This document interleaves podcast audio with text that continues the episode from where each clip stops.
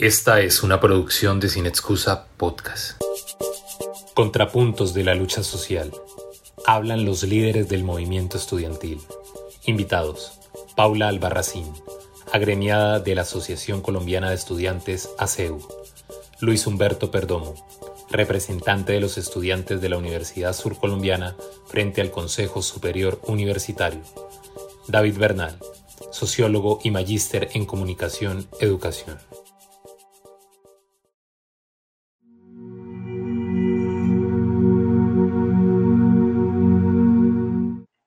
Los años 80 sucede algo muy importante eh, y difícil para nuestro país eh, que tiene que ver precisamente con, con, el Estatuto de Seguridad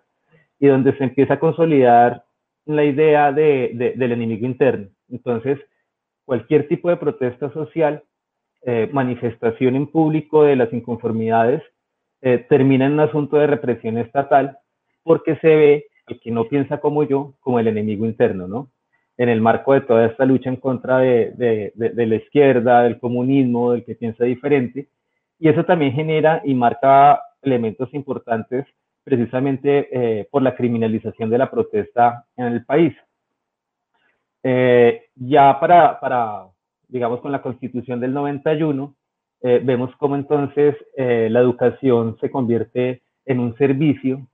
la ley 30 entonces empieza a plantear eh, temas de calidad donde, donde lo que importa es el, el, producto de la calidad sin ver el proceso,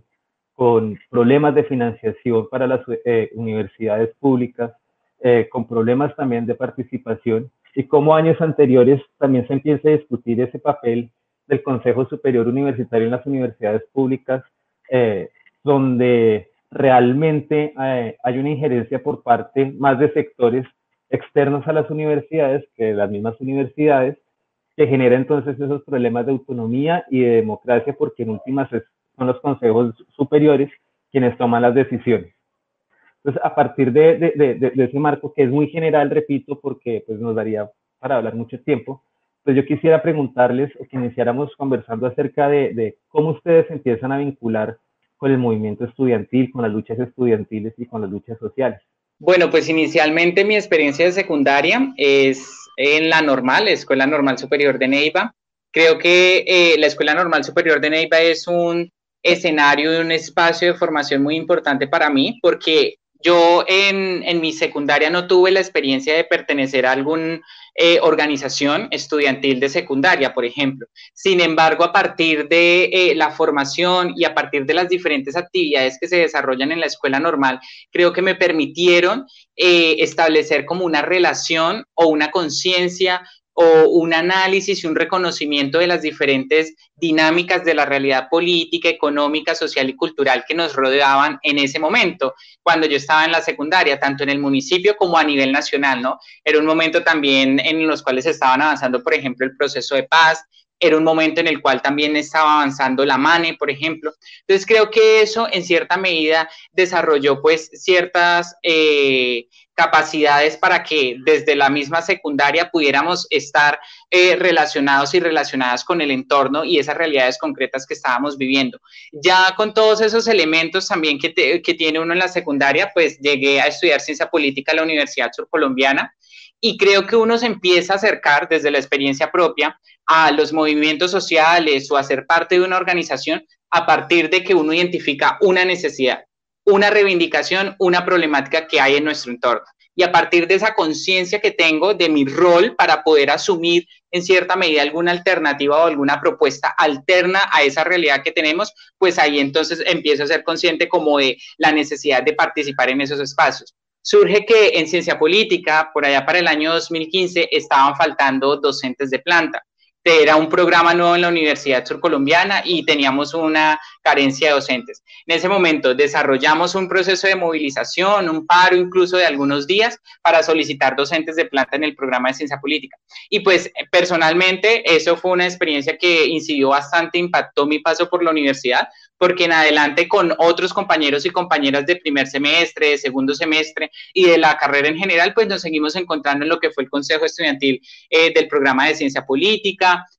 Posteriormente nos seguimos encontrando en otros espacios un poco más generales de la universidad también en torno a diferentes problemáticas y necesidades. Y es así como en cierta medida, pues con el transcurso de los meses, también participé en el Consejo Superior Estudiantil, ¿no? Eh, ahí pues estuve dos años desde la representación y tuve también como la posibilidad de compartir diferentes experiencias de lo que fue la Unión Nacional de Estudiantes de Educación Superior, que esto nos permitió precisamente una movilización bastante interesante en el 2018 con algunos logros tanto a nivel nacional como a nivel local también a partir de las diferentes reivindicaciones y acciones de movilización que impulsamos. Y precisamente ese proceso de movilización por unos docentes de planta de ciencia política, pues nos llevó a que ya a principio de, de, carrera eso era lo que se presentaba y ya ahorita finalizando la carrera, pues salimos de una huelga de hambre precisamente por la matrícula cero. Entonces, cómo se van intensificando también como las acciones que se adelantan en el marco de la movilización. Bueno, pues eh, yo vengo trabajando con el movimiento estudiantil hace eh, pues ya varios años, digamos, mi trabajo empezó eh, desde el colegio con una organización puntual con la que empezamos a trabajar, que fue la Asociación Nacional de Estudiantes de Secundaria y con el movimiento estudiantil INEMITA 8 de junio, que era el movimiento estudiantil del colegio. Eso, pues digamos, sumaba un poco a mi interés de llegar a participar eh, porque mis papás pues habían participado ya en, sus años de colegio también dentro de estas iniciativas. Eh, y cuando llego a empezar a ser parte de todo este proceso, pues se van sumando eh, otras, otras posibilidades de participación en diferentes escenarios, unas alternativas que me llevaron a ser parte de unos proyectos dentro de la institución, a ser parte del Parlamento Juvenil del Mercosur en asociación con el Ministerio de Educación Nacional y pues digamos esto se va fortaleciendo en el colegio. Eh, al llegar a la universidad, pues mi proyección no tenía nada que ver con ciencias sociales y humanas en lo absoluto, pero eh, pues por cosas del destino termino estudiando ciencia política y eh, pues al iniciar ciencia política, digamos también empezamos a enmarcar una serie de discusiones bastante fuertes. Yo empiezo a participar del consejo estudiantil del programa, eh, empieza este mismo paro del que hablaba Humberto en el 2018, sumado al tema del proceso de la UNES, que fue eh, pues un paro del, del, programa por unas reivindicaciones puntuales en términos de docentes eh, y de una discusión administrativa bastante fuerte que estaba sucediendo al interior. y nada, pues digamos como que esto empieza a fortalecer mucho mi participación en la universidad, porque además cuando yo ingresé dije como no, pues no, no quiero llegar a participar de lleno en todos los espacios, sino que quiero también ver cómo desde la academia voy fortaleciendo otras cosas. Pero empiezo a integrarme en la participación de estos. Eh, yo no participé como, como Humberto, digamos, puntualmente en el escenario nacional de la Unión Nacional de Estudiantes de Educación Superior, pero sí eh, fortalecimos los espacios locales en las discusiones eh, y en las diferentes asambleas por programas que estuvimos acompañando en medio de toda esa coyuntura en su momento. Y después de esto, en el 2019, eh, pues nos lanzamos con, con, una plancha desde la Asociación Colombiana de Estudiantes Universitarios hacia el Consejo Superior Estudiantil eh, y a partir de inicios del 2020 yo empiezo a asumir como tesorera de, de la Junta Directiva del Consejo Superior Estudiantil, además de que sigo eh, pues trabajando al interior de la universidad con la CEU. Entonces esos han sido, digamos, como, como los grandes escenarios. Eh, han habido momentos en donde la participación no ha sido tan marcada eh, como otros que sí puntualmente hemos estado ahí al frente de las discusiones, pero en general, digamos, el, el recorrido ha sido desde hace ya varios años, más o menos desde el 2013, en, en diferentes espacios.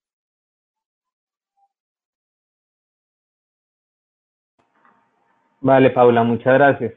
Vemos cómo entonces eh, eh, es muy importante mm, ver cómo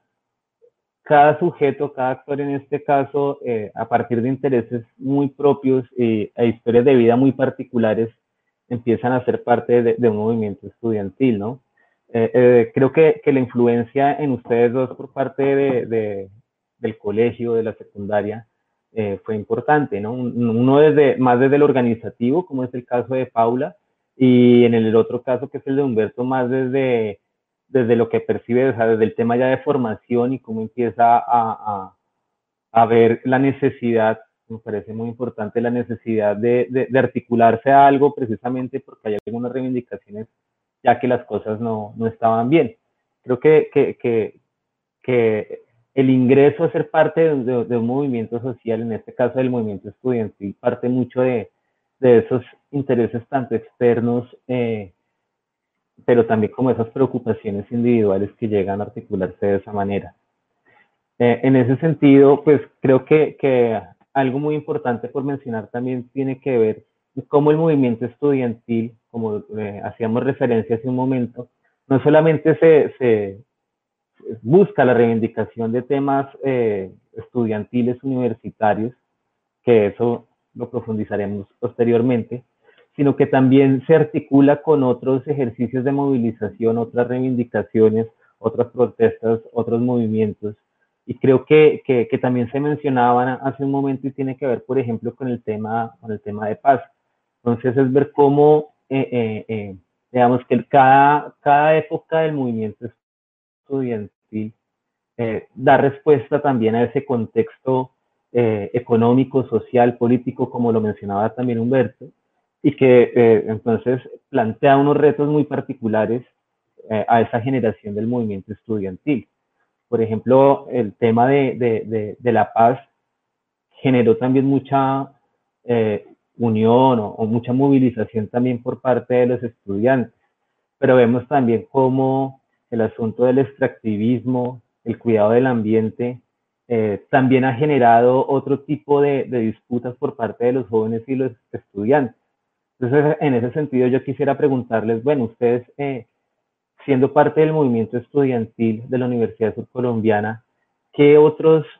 cómo se articulan, si se articulan a otras movimientos o otros, otras reivindicaciones propias ya en el departamento del Huila o también a nivel nacional. Entonces, pues quisiera que empezáramos con Paula esta vez para, para ir dando la palabra. Espérame un segundo, David, ¿me repites la pregunta puntual? ¿De qué manera nos articulamos? Ok, bueno, creo que, digamos, el, el movimiento estudiantil eh, tiene una característica puntual y es que logra en sus momentos de pico de movilización más fuertes eh, movilizar a, a gran parte del sector social, pero adicional a ello, cuando no tiene esos picos de movilización fuerte eh, y está, digamos, como en su momento de, calma y de transición, eh, logra generar una articulación de discusión y una agenda que permita que los sectores sociales también se sientan acogidos en el movimiento estudiantil y que el movimiento estudiantil se sienta acogido en esos movimientos sociales. Y es que si bien, digamos, hay unas reivindicaciones puntuales que plantea el movimiento estudiantil en temas de educación, en temas de, pues digamos, de educación media, básica, superior, de la inversión a la educación, de la calidad en la educación y sus currículos, em, también es cierto que a lo largo de la historia se ha planteado eh, discusiones eh, y reivindicaciones hacia otros sectores eh, en general sobre el papel y la obligación y responsabilidad del Estado para poder suplir ese tipo de necesidades. ¿sí? Entonces no está solamente el tema de la inversión en la educación porque sí, sino también cuáles son las garantías que se le brinda a la gente en su alimentación, de qué manera se está llegando al campo con diferentes políticas, de qué manera se está incluyendo a muchos sectores y que se ha sumado, digamos, si bien eh, hay momentos en que no es como el boom del movimiento o su, o su flujo del movimiento estudiantil, eh, cuando han existido reivindicaciones puntuales o momentos puntuales de otros sectores sociales, el movimiento estudiantil ha estado en bloque apoyando esa movilización. Para el paro de campesinos, para el paro indígena, eh, no sé, para el paro de transportes, digamos, siempre los y las jóvenes principalmente ubicados en las universidades y en los colegios, eh, ha estado poniendo y fortaleciendo la discusión em, de este tipo de movilizaciones y se ha estado movilizando con ellos y ellas. Entonces creo que es importante eh, esa manera de articularse, además, por ejemplo, con los nuevos eh, movimientos pues, o con los movimientos sociales emergentes, que es todo este tema de pues el género, del tema del medio ambiente y todo ello, eh, pues siempre se ha intentado poner la discusión incluso dentro de las universidades y es no solamente el movimiento estudiantil ha intentado organizarse por partidos u organizaciones políticas, sino que ha intentado fortalecer su organización en diferentes em, plataformas o diferentes espacios que permitan también pensarse el medio ambiente, el género, la raza, diferentes escenarios desde la universidad. Entonces, creo que eso ha, garantizado un fortalecimiento de ese tipo de cosas, más allá en la movilización, sino también en que cuando han habido momentos en los que ha sido necesario pensarse la agenda y pensarse los puntos a disputarse, también hemos estado ahí presentes.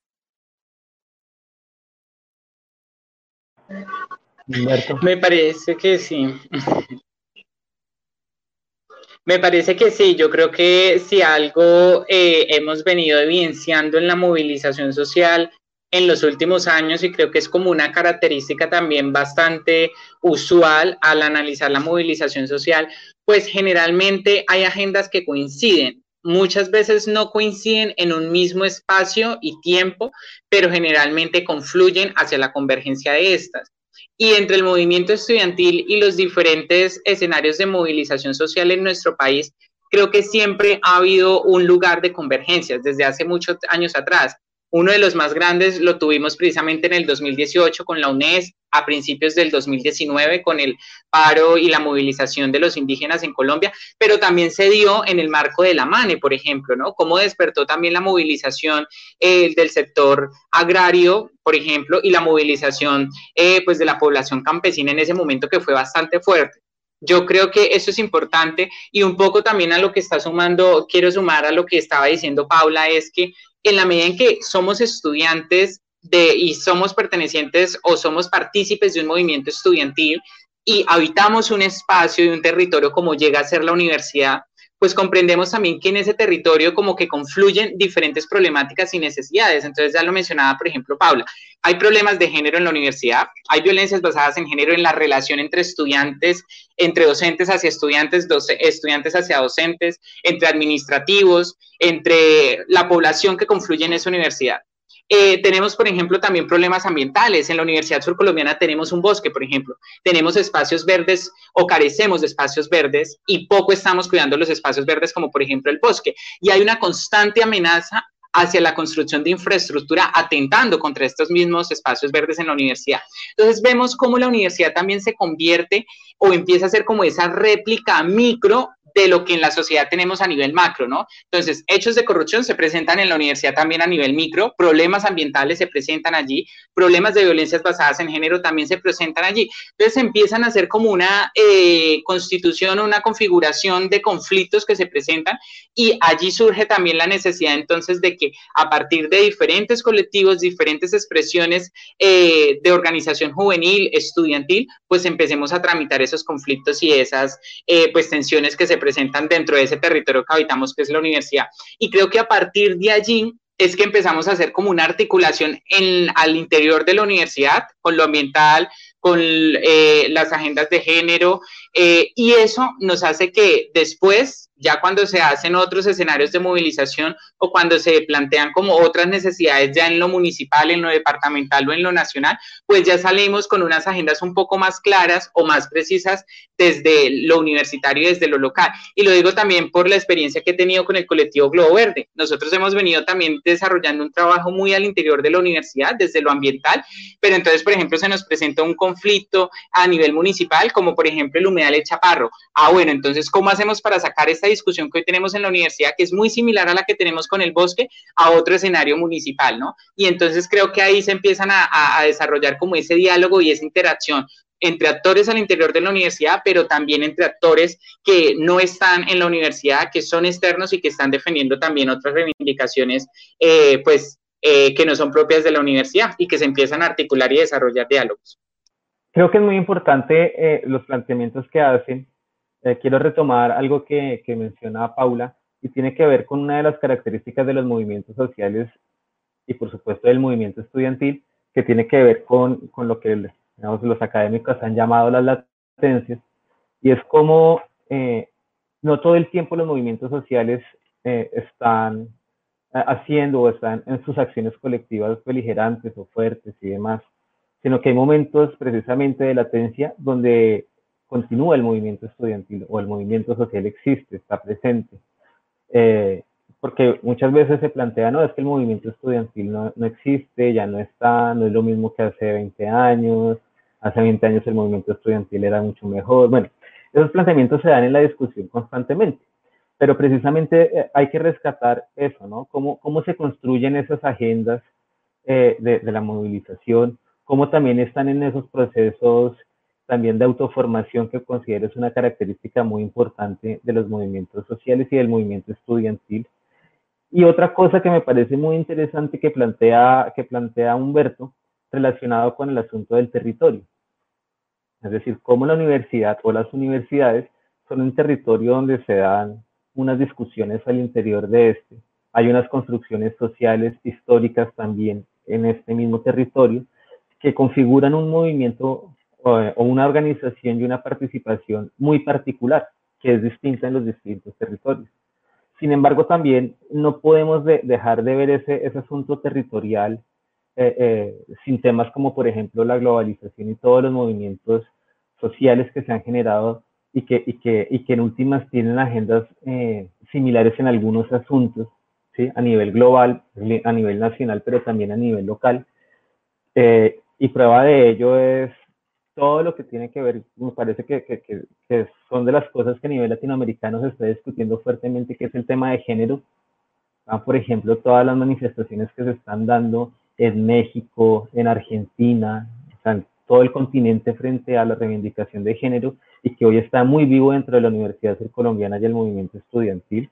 Eh, no solamente en la surcolombiana, en todas las universidades. Vemos cómo las discusiones que están dando en la Universidad Nacional eh, son fuertes también y han generado pues, grandes discusiones en la Universidad Surcolombiana, por supuesto, todo el tema de las violencias basadas en género han sido muy importantes. Eh, también el asunto de, de la, de, de, del tema ambiental también es un asunto que está a nivel global muy importante en la agenda.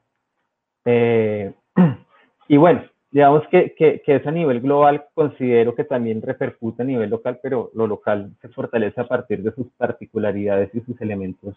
eh, muy propios, ¿sí? Entonces, en ese sentido, quisiera que, que, habláramos un poco de cómo ven ustedes eh, esas luchas eh, ya más particulares de ustedes como estudiantes. Eh, sabemos que hace poco ustedes pasaron por una, una huelga de hambre como una forma eh, legítima de protesta social también, donde estaban buscando la matrícula cero y que la discusión también se está dando en otros ámbitos, no solamente el tema de financiación, sino de otros elementos muy propios de, las universidades en el país y de la Universidad Surcolombiana, toda vez que vemos cómo, eh, digamos que antes de la pandemia hubo un momento muy fuerte de protesta social y una protesta social y estudiantil, sí, digamos que el, el movimiento estudiantil también ha sido una vanguardia de la movilización social, eh, que, se detiene un poco por el tema de la pandemia, pero también tiene unas características de la espontaneidad. Entonces, la pregunta es, ¿cómo, ¿cómo hoy día viene el asunto de sus reivindicaciones ya más particulares? Eh, y cómo entonces eh, eh el tema de, la pandemia, si les ha generado entonces que se hayan desmovilizado, que no hayan sido efectivas sus reivindicaciones. ¿Cómo, cómo ven ese asunto? Quieren, iniciamos con, con Humberto.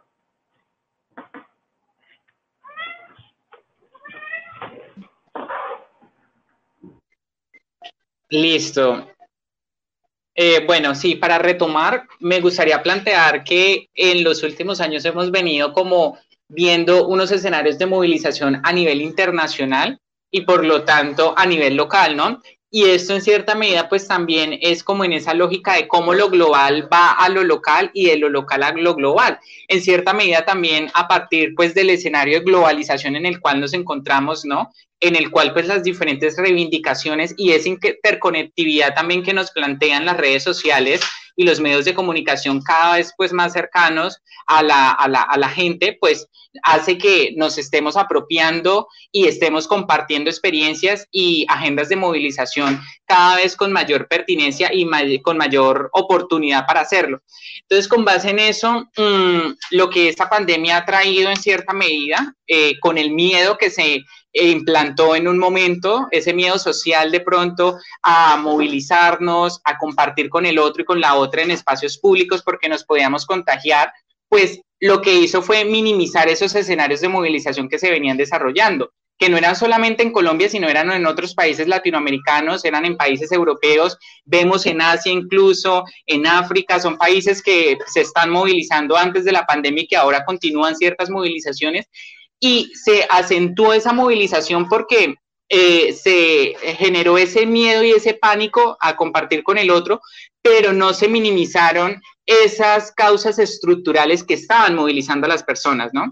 Entonces, la carencia en educación, la carencia en oportunidades laborales, eh, la carencia también de oportunidades, por ejemplo, en el sector salud, esas diferentes necesidades sociales que teníamos, pues claramente no fueron solucionadas. Entonces, lo que está pasando ahora es que la pandemia llegó, agudizó muchas de esas falencias y problemas estructurales que tenemos como sociedad y lo que hizo fue visibilizarlos nuevamente para seguirnos movilizando. Entonces, ¿qué pasó, por ejemplo, en el escenario de las universidades públicas? No pudimos seguirnos movilizando con diferentes agendas que teníamos. Acá de manera concreta en la Universidad Surcolombiana con la constituyente universitaria, nos detuvimos un momento, pero entonces se agudizó un problema que tenemos acá y es la inequidad en el acceso a la educación superior. Y con esa inequidad es esa falta de oportunidades eh, que tenemos los y las jóvenes para poder acceder. Entonces, cuando se eso, lo que se hace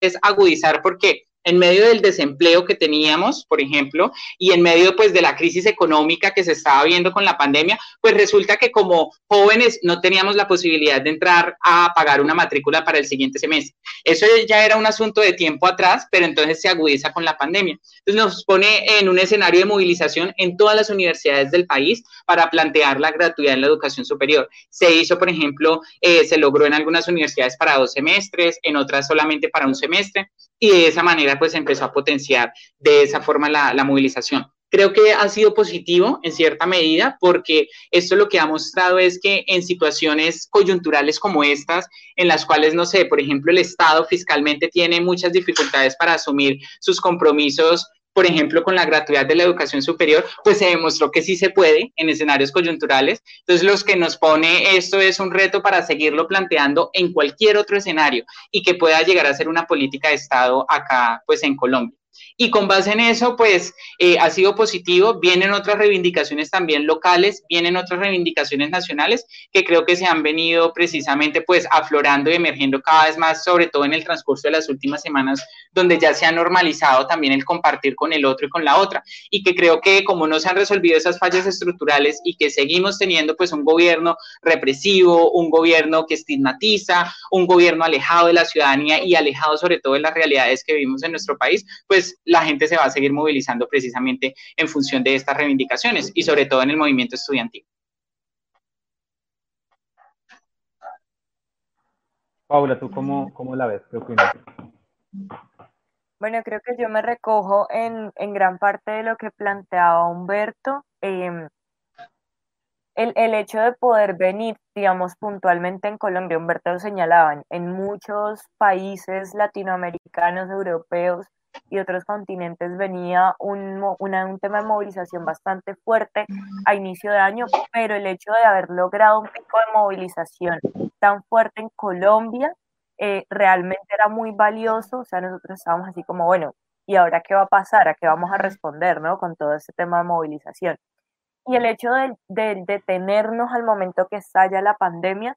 si bien fue muy complejo de asimilar por el proceso de movilización que estábamos llevando, creo que también fortaleció eh, muchas cosas, entre esas que tuviéramos un momento para pensar todas esas cosas que teníamos acumuladas, cómo las íbamos a canalizar, ¿sí? Pero adicional a ello, y lo mencionaba Humberto, también ese tema de la pandemia hizo que se agudizaran y se mostraran en mayor medida muchos problemas estructurales que se venían señalando y que se venían discutiendo a lo largo de la historia y que simplemente se habían obviado, o sea, digamos más que obviar, se habían intentado tramitar por otras cosas puntuales de la coyuntura que permitían no llegar hasta el final de eso, pero sí poner la discusión sobre la mesa. Entonces, ¿qué pasó, por ejemplo, con, con el tema de la huelga de hambre que mencionabas, eh, por la cual atravesamos eh, este año, hace algunos meses en la universidad? Sí, fue eh, nosotros históricamente habíamos planteado el tema de la gratuidad de la educación y además de unas garantías puntuales para los y las estudiantes, que no solamente fue acompañado con el tema de matrícula cero, sino con una discusión desde el inicio de la pandemia de cuál era el deber de la universidad de suplir unas necesidades para los y las estudiantes. Y que, eh, pues digamos, en medio del miedo, en medio de no hay movilización porque no podemos juntarnos, porque no podemos vernos, eh, pues estas huelgas de hambre llegaron, porque no solamente la universidad, llegaron a ser el estallido de está pasando algo, pero puede pasar algo más. ¿sí? Es decir, se está agudizando, se está mostrando que hay una problemática pero con todo esto, incluso de la pandemia, hay cosas más urgentes de resolver y es que la gente no solo se está muriendo por la pandemia, sino también se está muriendo de hambre en sus casas. Y eso hay que resolverlo de alguna manera. Entonces, eh, digamos, ese, ese punto también de flujo que logramos brindar desde el movimiento estudiantil en ese momento posibilitó, por ejemplo, que para el 21 de septiembre, que fue toda la, todo lo que se venía cocinando en el país después de ese 21 de noviembre del 2019, pues la gente dijera, pues sí, es decir, estamos en medio de una pandemia, hay que cuidarnos de manera conjunta y autocuidarnos, pero también hay que salir a las calles, porque están pasando un montón de cosas, ¿sí? Y si no nos mata la pandemia, nos va a matar el gobierno, nos va a matar el hambre, nos va a matar un montón de, de, de situaciones que han venido presentándose en el país. Entonces creo que eh, digamos, si bien es importante lograr hacer eh, o, lograr evaluar el momento como, como algo que nos hizo detenernos de cierta manera, pues también es que ese detenernos nos hizo puntualizar cuáles eran las formas y cómo se podía seguir posicionando esa agenda política que veníamos trabajando históricamente y que sí se pueden lograr cosas. Es decir, que la movilización social, la movilización estudiantil sí tiene un punto eh, en el cual eh, logra unos resultados específicos si se hace de manera organizada y adicional a ello, si se hace también supliendo lo que se debe suplir y sabiendo dar las discusiones en los momentos en los que se deben dar.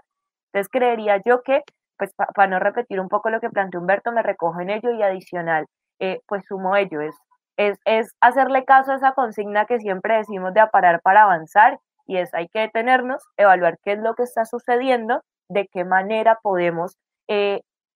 digamos, trabajar, influir, movilizar, qué queremos lograr y avanzar eh, en la medida de lo posible. Bueno, muchas gracias por, por la respuesta, eh, Humberto, Paula. y quisiera que, que fuéramos cerrando ya que nos hablan de esas reivindicaciones muy locales, un trabajo muy local que se viene haciendo fuertemente del movimiento estudiantil, eh, que ha permitido eh, generar eh, nuevamente como esos escenarios de participación tan, tan anhelados que se requieren en una democracia.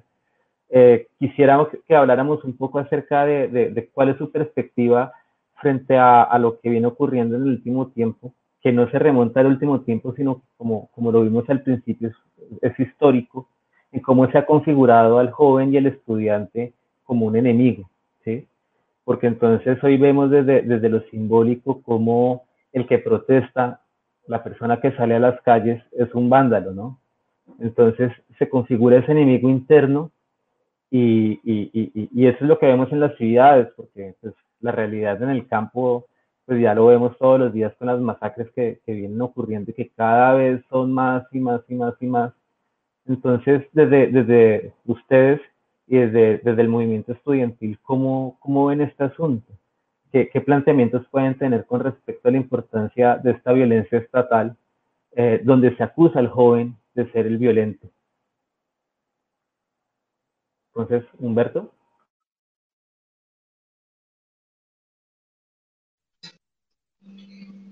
Sí, creo que por un lado es también cómo hemos concebido la juventud, ¿no? Y cómo es ser joven y cómo se concibe ser joven. Y creo que a lo largo de muchos años atrás, ser joven en Colombia y ser joven en diferentes países, incluso en América Latina, pues es un asunto eh, desde una visión también muy adultocéntrica, ¿no? Y es cómo nos estamos comportando en función de no generar ningún tipo de incomodidad a esos órdenes establecidos, ¿no? Ya sean en las familias, que es la primera institución donde socializamos, ya sea en la escuela, sea en el colegio, en la universidad o en la sociedad en general. Entonces, estamos como en una visión adultocéntrica de ser joven, de que, eh, eh, entre otras cosas, porque también el joven es visto como el problemático, como aquella persona que siempre está inconforme, que siempre está generando problemas. Entonces, a partir de ahí, culturalmente también hemos como desarrollado unas maneras de poder tramitar eh, pues los diferentes comportamientos de los jóvenes. Entonces, cuando pienso que el joven es un problema,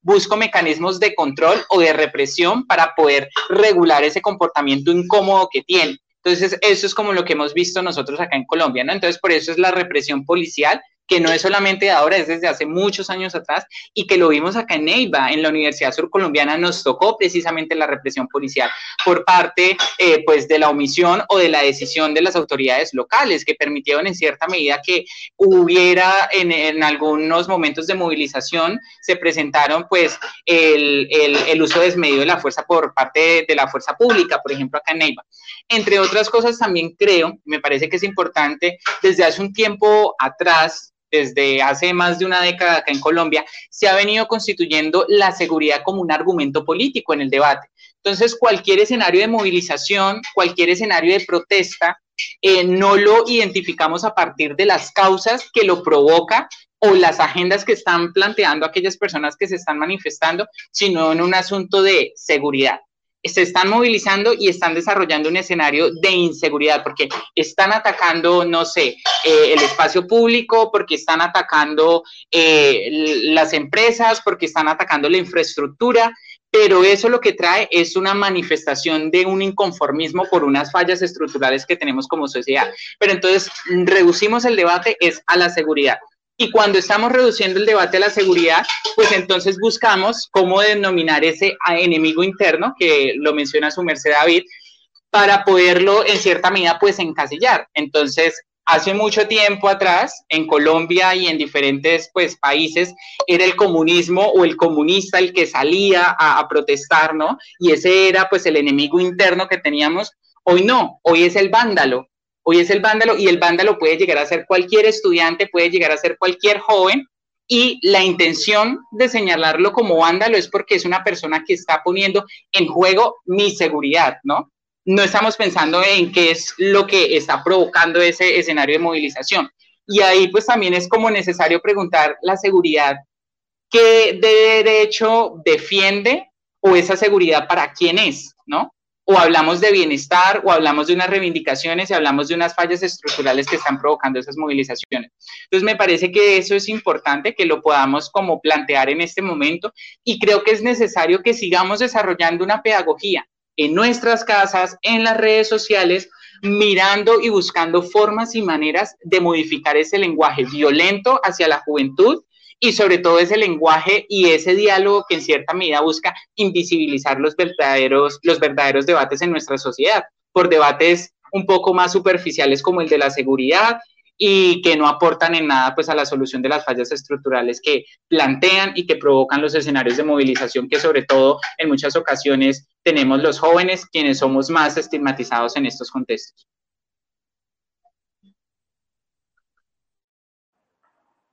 ¿Tú qué opinas, Paula? Bueno, creo que, digamos, planteando un poco desde lo que dice Humberto, es importante también lograr hacer un análisis, un recorrido de cuándo llega ese discurso de seguridad al país, ¿no? Y en qué momento se posiciona, eh, teniendo en cuenta también toda la historia alrededor del conflicto armado eh, y de que quienes llegan al poder intentan eh, posicionarse desde allí, ¿sí? Nosotros vamos, o, o quién puede llegar y es quien nos pueda brindar mayor seguridad de ciertas cosas que eh, se han configurado con el conflicto armado. Y creo que ese señalamiento de por qué hacia los jóvenes como, como los vándalos, como los comunistas, como eh, aquellos castrochavistas en este momento, sí, quienes están, eh, digamos, siempre poniendo en discusión un montón de cosas, se ha logrado generar y considero yo porque alrededor de muchos años em, hemos intentado posicionar de manera política el discurso de la construcción de paz, ¿sí? Entonces, de quienes hay que, digamos, protegernos de aquellas personas que eh, intentan sentar al enemigo a negociar y no en términos de a combatir que se configuró cuando llega o intenta posicionarse Uribe en el poder, ¿sí? Y hay que, digamos, discutirlo históricamente porque es así, en qué momentos, si bien a lo largo y ancho de la historia los y las jóvenes, los y las estudiantes han sido criminalizados, han habido momentos de picos muy altos en donde han sido señalados de manera puntual y donde ha existido una ola de violencia eh, hacia ese tipo de personas, ¿sí? Entonces, cuando logra, digamos, eh, llegar la extrema derecha al poder, porque no podemos decir que hemos salido del poder, eh, digamos, a, a cargo de, de la derecha, pero sí cuando llega la extrema derecha a ese poder con unos discursos de seguridad, pues quienes mayoritariamente siguen poniendo la discusión política y siguen generando la incomodidad de hay que salir de lo que está pasando y hay que romper con esa con lo que se ha conservado durante años, pues han sido los jóvenes, ¿sí? Y creo que, que en este momento, el 2020, después de que eh, con todo el esfuerzo del mundo estábamos intentando exigir una, una, un cumplimiento hacia los acuerdos de paz, que a los y las jóvenes de territorios periféricos y de regiones que han sido golpeadas por el conflicto armado los estén asesinando, es un mensaje claro. ¿sí? ¿Y por qué razón, digamos, desde las universidades se viene dando esta discusión y el movimiento estudiantil viene dando esta discusión? Y es que siempre hemos puesto sobre la mesa el debate de la educación debe ser abierta para todos y todas y que nos brinde la posibilidad desde las diferentes regiones de poder ingresar a ello y poder hacer una crítica a esa obligatoriedad del conflicto armado, ¿sí? Entonces creo que es importante y, y, hay unos mensajes claros a raíz de ello y es, son ustedes quienes hoy siguen poniendo, siguen poniendo en medio de toda esta problemática, en medio de una pandemia que está matando gente, quienes se atreven a salir a las calles, quienes siguen conflictuando un montón de cosas, quienes siguen poniendo la discusión hacia el, gobierno. Y pues digamos, eh, es una discusión bastante fuerte que desde las universidades y desde los jóvenes y las jóvenes eh, hemos decidido asumir eh, pues con total entereza. Creo que aquí el trabajo, y lo decía Humberto, es seguir haciendo una pedagogía desde los espacios que habitamos cada uno y cada una y que la respuesta también a este tipo de violencia que se ha intentado ejercer hacia nosotros pues es la respuesta que los y las jóvenes sabemos dar y es movilización y organización, ¿sí? Desde el arte, desde el medio ambiente, desde la cultura, desde los colectivos, eh, y que seguimos poniéndolo sobre la mesa y que la discusión política no se va a bajar de allí, pero que sí vamos a demostrar que podemos construir desde otros escenarios, incluso eh, en memoria de todos los jóvenes y las jóvenes que han sido asesinados por reclamar nuestros derechos. Bueno, muchas gracias. Yo creo que es importante también eh, hacer un reconocimiento eh, y conmemorar también a, a, los compañeras y las compañeras que, que de la Universidad Surcolombiana también han sido desaparecidos y que también hacen parte de nuestra memoria, ¿no? Que en los años 80 eh, se vivió una fuerte represión estatal eh, y que también generó pues, asesinatos, desapariciones eh, frente al movimiento social en general, pero también fuertemente al movimiento estudiantil eh, y que la Universidad Surcolombiana lo vivió. Eh, y también, por ejemplo, el tema de, de, de, los falsos positivos judiciales, que en la última década también se ha vivido. Entonces, es un asunto que está vivo y que, y que viene de, de mucho tiempo atrás, desde, desde una fallida democracia en últimas que no permite el derecho a la protesta siendo un derecho fundamental. Eh, bueno, me queda más que, que agradecerles a ustedes. Eh, creo que la lucha estudiantil hoy más que nunca está vigente. Eh, agradecerles también por este espacio, por sus reflexiones que son muy importantes también. Eh, y pues a seguir luchando. Creo que, que, que es como el mensaje también que, que, ustedes nos dejan y es que los y las jóvenes eh,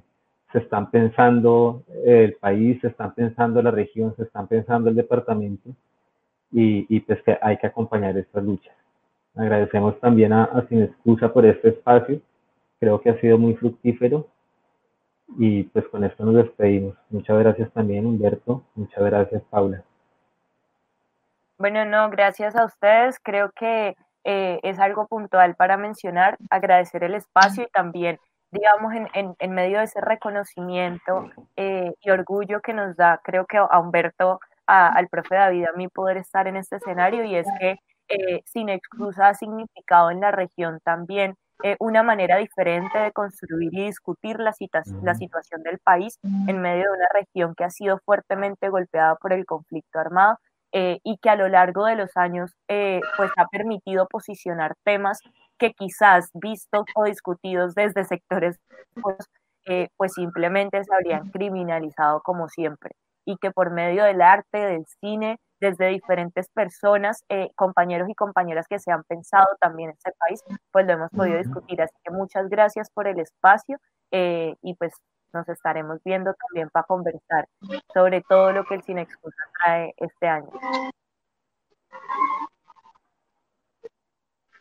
Muchas gracias también pues por muy contento de ser parte acá, también con Paula, con David, precisamente poder hablar como de las diferentes experiencias, las diferentes apreciaciones que tenemos, muy desde las vivencias personales, desde esos sentires, pensares también desde la cotidianidad que nos han venido en cierta medida pues transformando y nos han venido formando desde nuestras profesiones y nos han hecho crecer también en lo personal. Eh, gracias sobre todo a Sin Excusa también por desarrollar este espacio. Este, esta versión del festival tiene una temática muy interesante. Me parece que es muy oportuno para que podamos seguir reflexionando en torno a la movilización como escenarios precisamente que pueden plantear reivindicaciones concretas y que sobre todo desde la historia de la humanidad misma, se podría decir, pues plantean retos y plantean sobre todo resultados en torno a la conquista de derechos de la misma sociedad, de la misma humanidad como tal. Entonces creo que es un escenario una temática muy importante para que le reflexionemos en, este, eh, en esta versión del festival y muchísimas gracias por estar acá también en contacto con este conversatorio y por participar.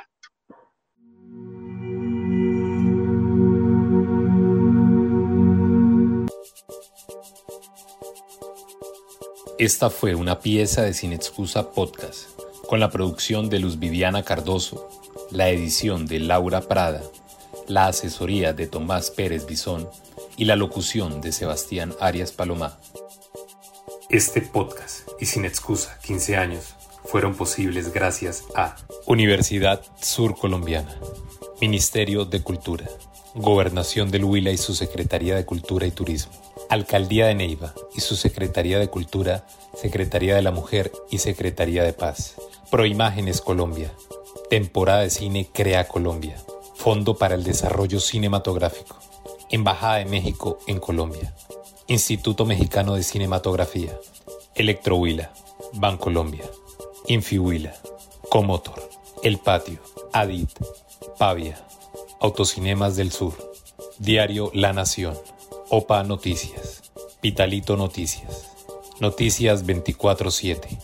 W Magazine, Periódico y Radio Periódico Agrohuila, La Gaitana, Portal Independiente, Radio Universidad Sur Colombiana, Laboratorio de Televisión y Centro de Producción Audiovisual de la Universidad Sur Colombiana, Babilla Cine, ANAFE, Consejo de Cinematografía del Huila, Boyaguer, Juan Perdomo, Jimmy Tengonó, producción audiovisual. Foncultura, Fundación Huellas.